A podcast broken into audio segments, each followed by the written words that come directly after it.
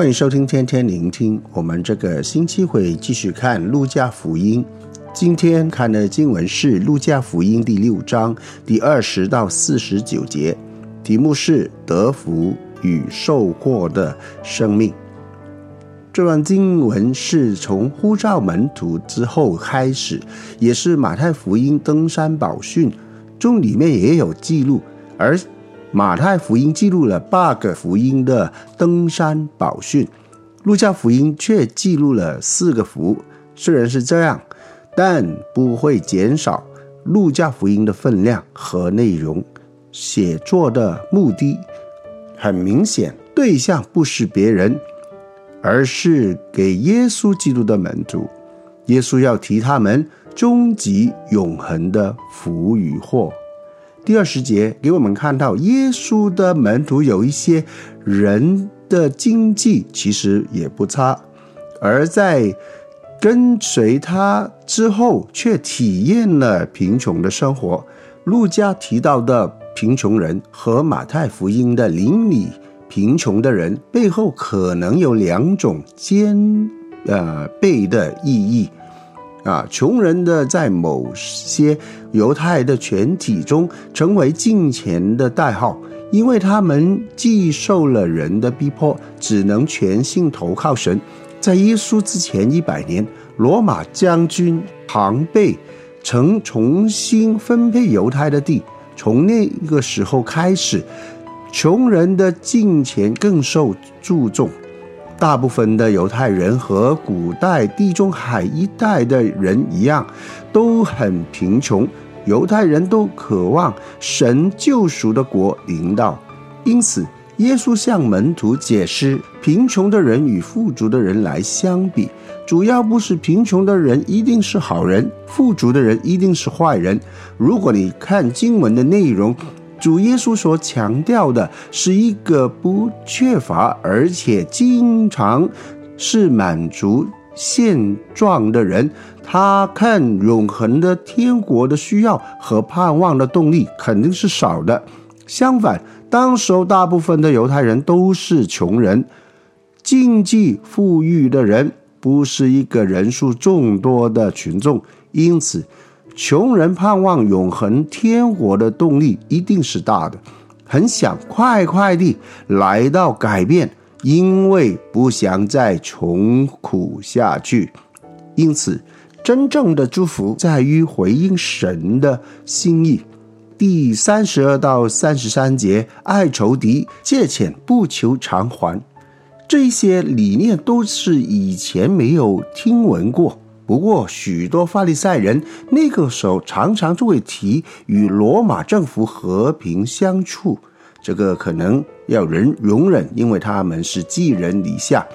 第三十四到三十五节，在罗马的世界，利息有时候可以高达百分之四十八，但是在旧约的教导中，不准人取利或是赚那个利息，在。接近第七年，按照律法的规定，要取消所有的债务。许多犹太人放高利贷的时候，啊，或是放债的时候呢，啊，就是恐怕投资会收不回来呀，所以干脆不借钱给人，而且就是有需要借钱给一些栽种的小农户，便受到伤害呀，你知道。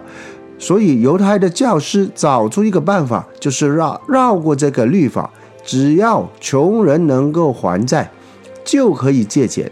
希望延长到七年又七年，他们就可以一生一世都是继续来还债啊，来逃避这七年之后不需要还钱的律法。耶稣却提出，这种做法并不需要。富足的人理当帮助缺乏的人，无论这样是否。会造成那个损失。虽然律法限制人的自私，期望跟随主的人要爱和帮助有需要的人，然而耶稣却指律法的核心的精义，要为人设的需要所爱的牺牲。跟随神的儿子应当具备父亲的性情，因此神的儿女理当像他一样。耶稣不单单提到这个部分，他还提到终极的审判和结局。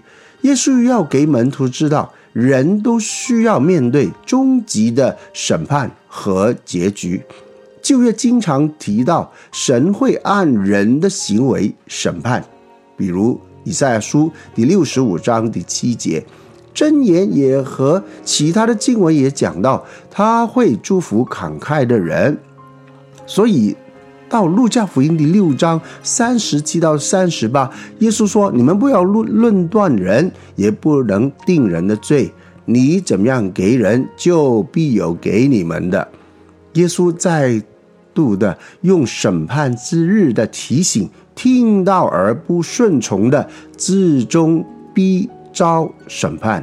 这样的概念一般人很熟悉，但基督徒啊，在世俗的价值观冲击中，都要面对我们的选择：效法神的心意，走神的路，还是走世界的路呢？每一个选择，最终都会面对一个结果，就是得着永恒的祝福，还是永远的审判的祸。虽然经文看到在世上的日子，似乎用贫穷的生命所经历的苦楚和缺乏，看来不是个祝福。相反，当你看富足的人的身上，在世上的日子好像过得比较好，过得过得比较富裕，但耶稣基督所指出的不是贫穷与富裕的比较，相反，就是看见有需要的时候，富足的人。是否会明白神的心意，去带着一个不计较的祝福？而且贫穷人和和富足的人都需要去寻求神的心意，听了他的道，按着他的心意去行的时候，这样的回应是满足和效法神的心，叫他们一同得着永恒的赏赐。在路加福音第六章三十六节，他说：“你们要。”仁慈，像你们的父是仁慈。仁慈的原文就是宽容，仁慈、宽容，英文就是 merciful。最后，我相信耶稣这样的向门徒的教导有一个目的，不是叫他们去拿着这个教导去论断和审判其他人如何回应。相反，耶稣基督要教导每一个门徒，自己听了主的教训以后，按照神的心意去回应，展现了出天父的慈爱和宽容。